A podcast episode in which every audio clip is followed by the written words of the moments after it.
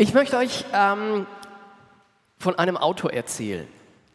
Und zwar nicht von irgendeinem Auto, sondern eigentlich von dem perfekten Familienauto. Und es ist auch nicht irgendein perfektes Familienauto, sondern es war mein perfektes Familienauto.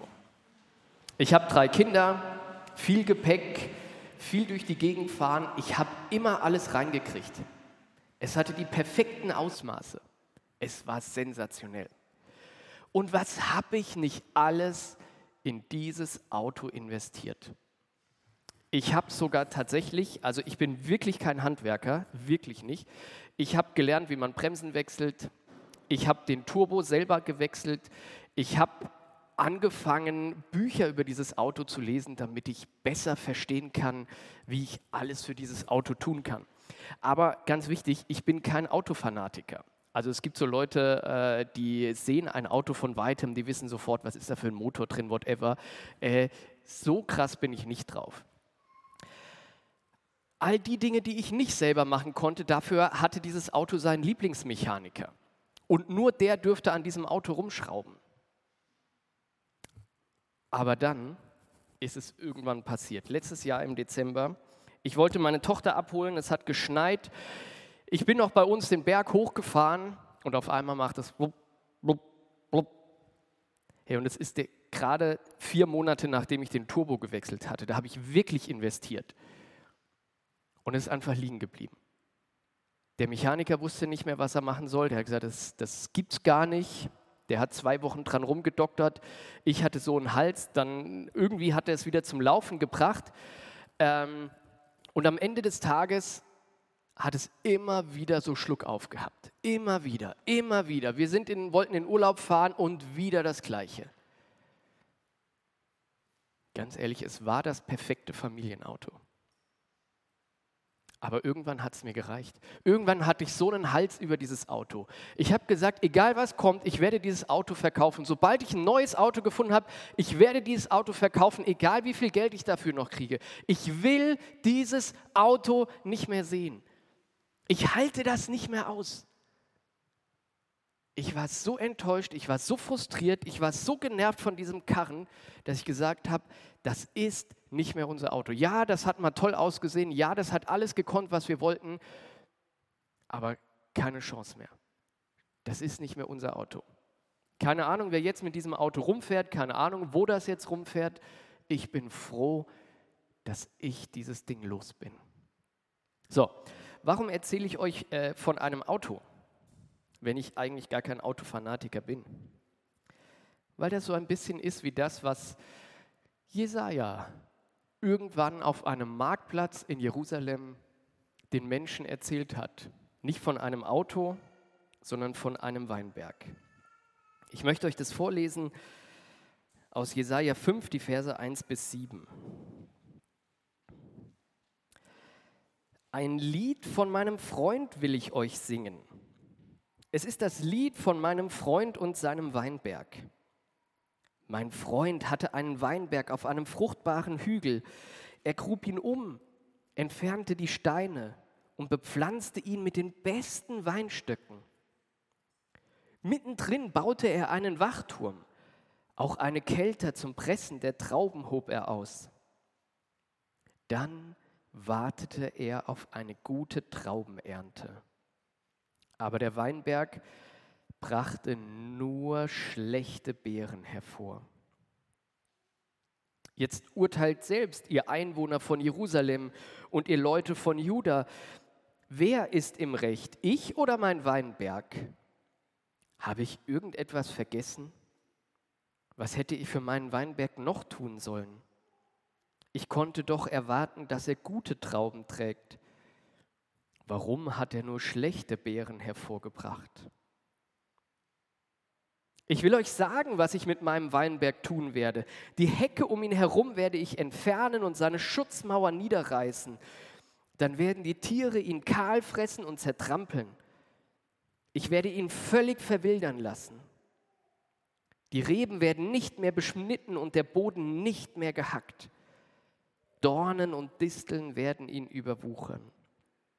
Den Wolken werde ich verbieten, ihn mit Regen zu wässern. Wer ist dieser Weinberg? Der Weinberg des Herrn Zebaoth, das sind die Bewohner von Israel. Die Leute von Juda, sie sind sein Lieblingsgarten. Der Herr wartete auf Rechtsspruch, doch seht her, da war Rechtsbruch. Er wartete auf Gerechtigkeit, doch hört nur, wie der Rechtlose schreit.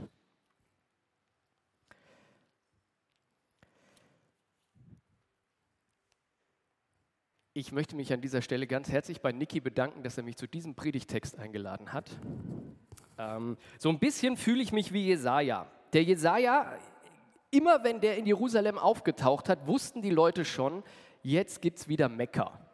Ja, und jetzt darf ich bei euch auftauchen. Ich habe mich mega gefreut, hierher zu kommen. Und dann sehe ich diesen Predigtext und denke, vielen, vielen Dank für diesen Text. Vier Gedanken möchte ich euch mitgeben. Der erste Gedanke, es ist ein Liebeslied. Es ist ein Liebeslied, das Jesaja hier erzählt. Und ich stelle mir vor, wie er da in Jerusalem auf dem Marktplatz ist und die Leute sehen ihn da stehen und die denken schon wieder, oh, nicht schon wieder motzen. Und Jesaja steht da und sagt: Ich möchte euch vom Weinberg erzählen und von meinem Freund. Wenn wir in die Bibel reinschauen, der Weinberg, der steht eigentlich immer für das geliebte Volk Israels. Hier kommt immer raus, das sind die Menschen, die für Gott ganz besonders wertvoll sind.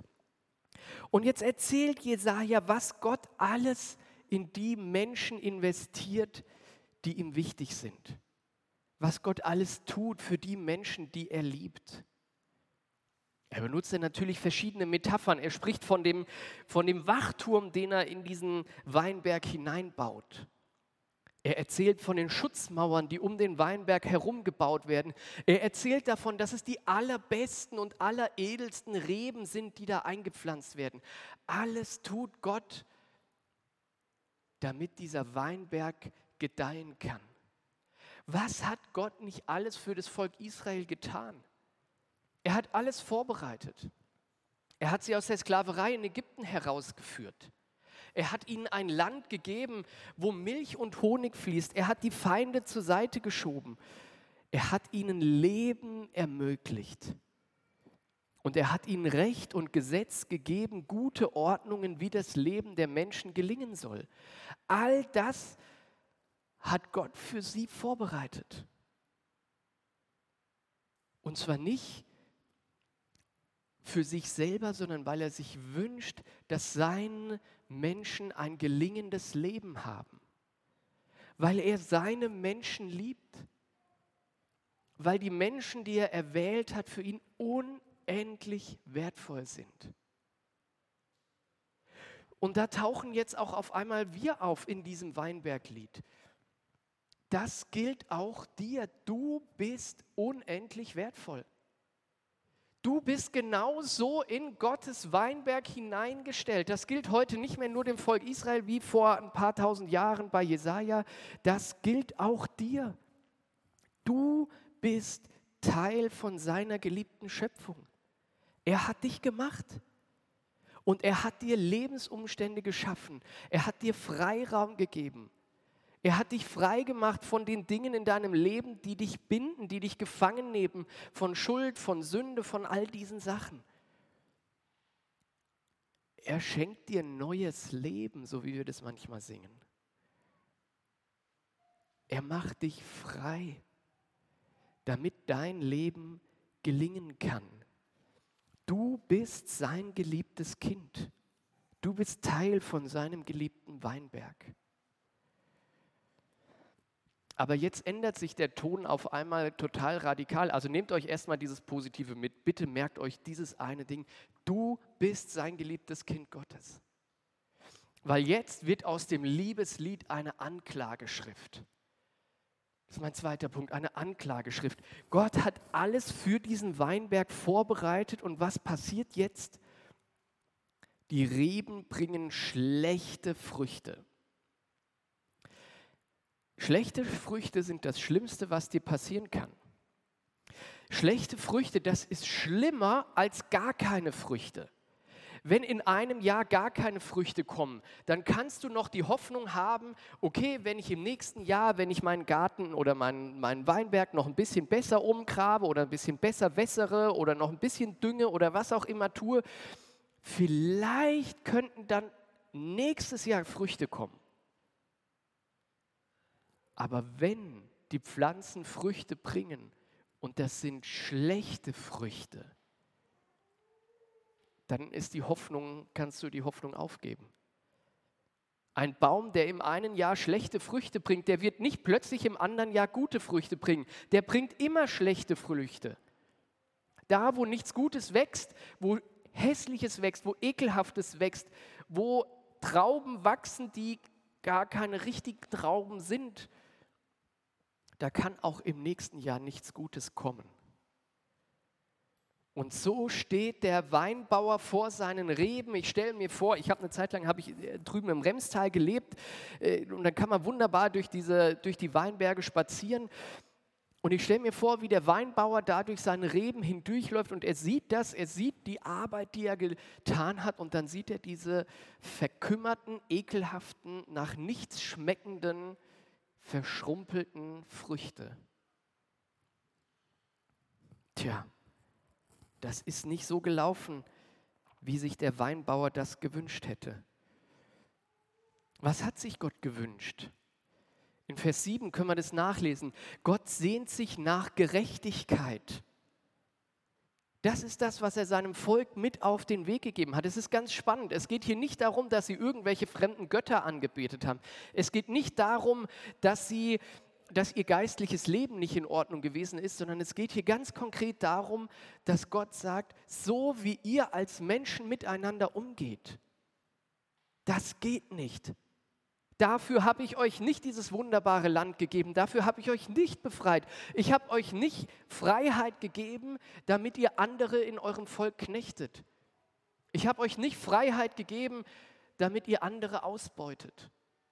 Ich habe euch nicht Freiheit gegeben, damit ihr andere niederdrückt und wieder in die Sklaverei hineinführt.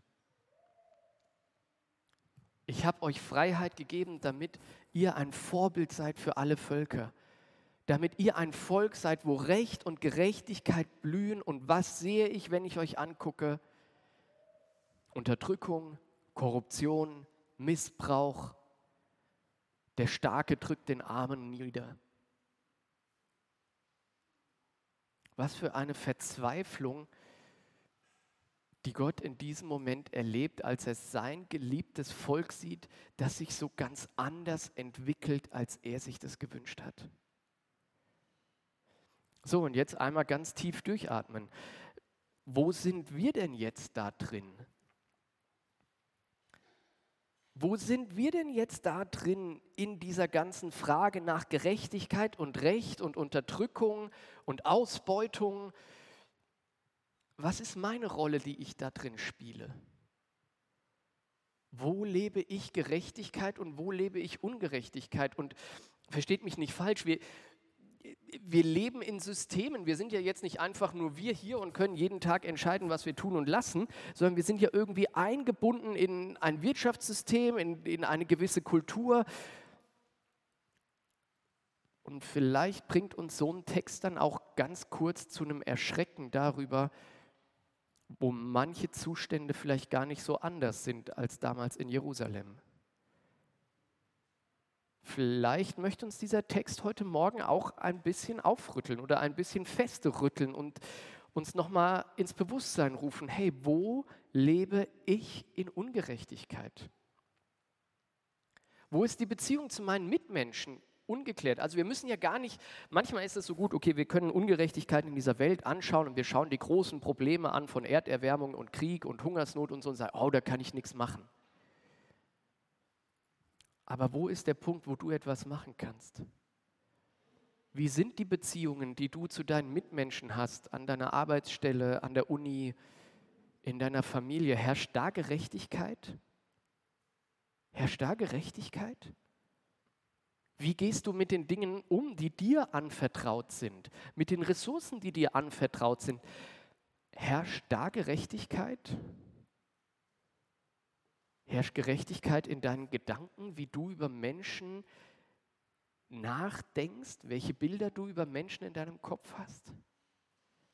Wie gehst du mit den Menschen um, die in deiner Umgebung sind? Herrschen da Recht und Gerechtigkeit? Das ist die Erwartung Gottes an die Menschen, die er befreit hat.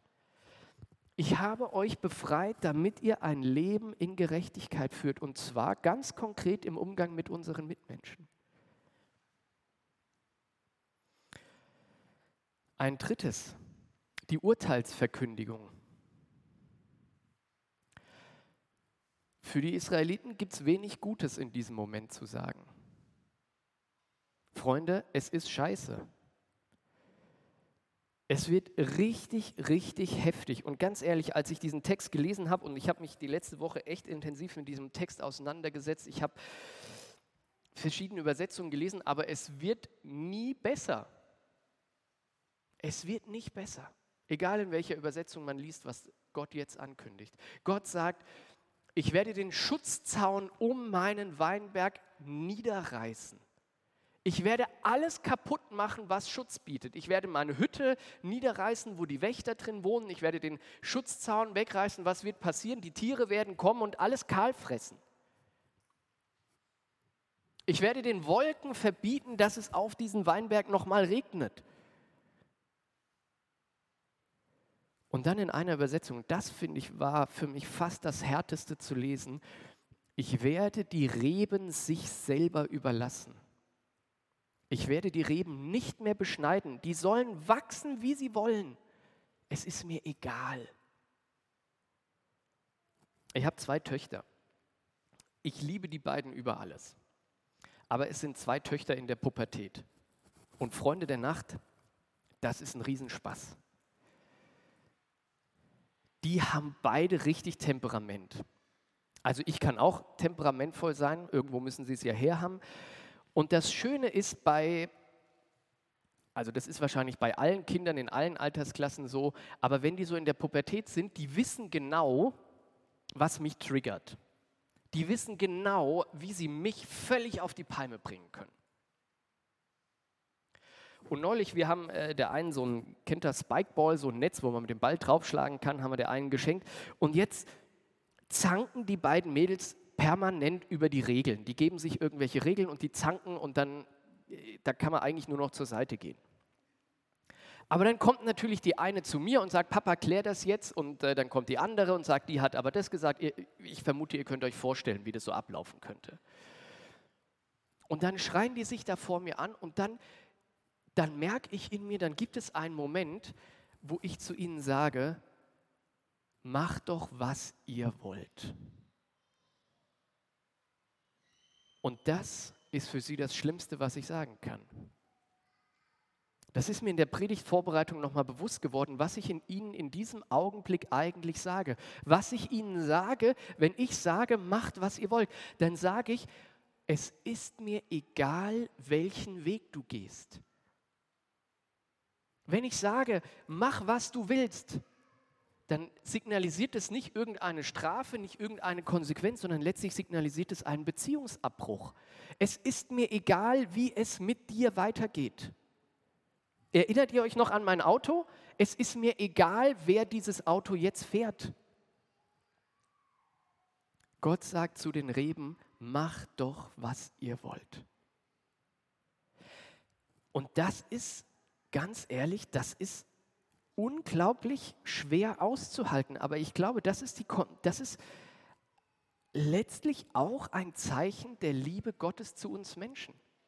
Dass Gott sagt, wenn du nicht den Weg gehen willst, den ich für richtig halte, wenn du dich nicht an die Regeln halten willst, die ich für richtig halte, wenn dir das alles egal ist, dann geh deinen Weg, dann mach doch, was du willst dann gebe ich dir, Mensch, die Freiheit, diesen Weg auch zu gehen. Und das ist ein ganz schön hartes Stück. Dass Gott zu uns Menschen sagt, wenn du deinen Weg gehen willst ohne mich, dann lasse ich dich gehen. Aber dann musst du auch ohne mich klarkommen. Das ist das, was auf das Volk Israel zukommt. Gott sagt, wenn du dich gegen mich entscheidest, das ist in Ordnung, aber dann musst du ohne mich klarkommen. Und dann schaue ich in mein Leben und dann schaue ich in die Verletzungen in meinem Leben und wie viele von den Verletzungen in meinem Leben sind entstanden, weil ich beschlossen habe, meine eigenen Wege zu gehen. Weil ich beschlossen habe, selber zu wissen, was richtig und falsch ist und mir dann den Kopf eingeschlagen habe, weil ich gedacht habe, ich muss meinen Willen irgendwo durchdrücken. Und wie viele andere Menschen habe ich verletzt, weil ich meine eigenen Wege gegangen bin. Vielleicht oft mit ganz tollen Motiven, aber wo ich nicht nach dem Willen Gottes gefragt habe, sondern einfach mal losmarschiert bin. Viele der Dinge, nicht alle, aber einige dieser Verletzungen in unserem Leben, zumindest in meinem Leben, die kommen nicht daher, dass Gott mir irgendwas Böses gewollt hat. Die kommen nicht daher, dass Gott mich bestrafen will, sondern die kommen daher, dass Gott in der Hinsicht Konsequenz ist, dass er sagt, okay, wenn du ohne mich gehen willst, dann geh auch ohne mich. Aber dann musst du mit den Konsequenzen klarkommen. Für das Volk Israel hat es geheißen, Feinde von innen und außen, die das Volk kaputt machen und in letzter Konsequenz Verschleppung nach Babylon und eigentlich das Ende der ganzen Nation. Das war die Konsequenz davon, dass sie gesagt haben, Gott, eigentlich gehen wir lieber unsere eigenen Wege. Das ist ein ganz schön hartes Stück Brot, mit dem man erstmal klarkommen muss. So, was bleibt jetzt am Schluss?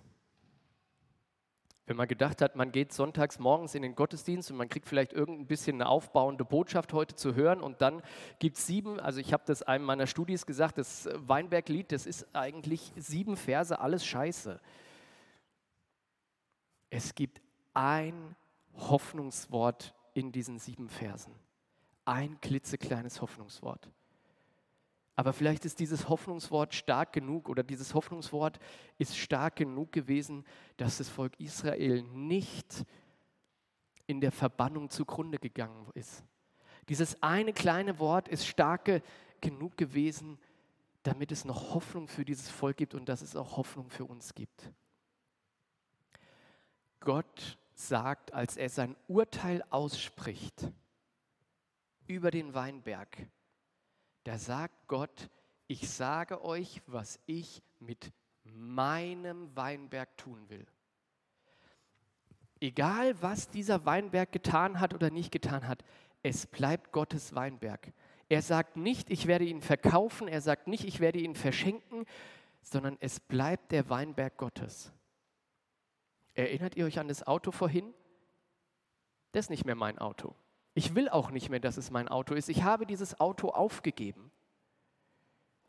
Aber Gott gibt den Weinberg nicht auf.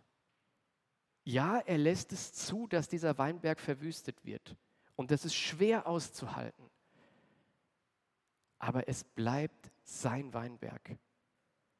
Und er wird diesen Weinberg wieder neu bepflanzen. Jesaja, ich glaube, Jesaja 21 ist es. Da wird gibt es ein zweites Weinberglied und da ist die Rede davon, wie Gott diesen Weinberg wieder zum Blühen bringt. Egal, wo du gerade in deinem Leben stehst, egal, was in deinem Leben gerade gut ist oder schlecht ist oder ob du dich fragst, ja, äh, wie ist das bei mir mit der Gerechtigkeit oder wie ist das bei mir mit meiner Beziehung zu Gott, egal, wo du stehst, Gott gibt dich nicht auf. Er lässt dich nicht los weil er dich liebt, weil du Teil von seinem geliebten Weinberg bist, weil du für ihn wertvoll bist. Und egal, ob du Zeiten in deinem Leben hast, wo du Wege gehst, die nicht Gottes Wege sind, er wird dich nicht loslassen, weil er dich liebt. Ich möchte mit uns beten. Vater im Himmel, manchmal begegnen uns in deinem Wort Texte, die, die schwer auszuhalten sind und wo Seiten von dir sichtbar werden, die, ja, die nicht so ganz zu dem passen, wie, wie wir über dich denken oder wie wir es gerne hätten, wie du bist.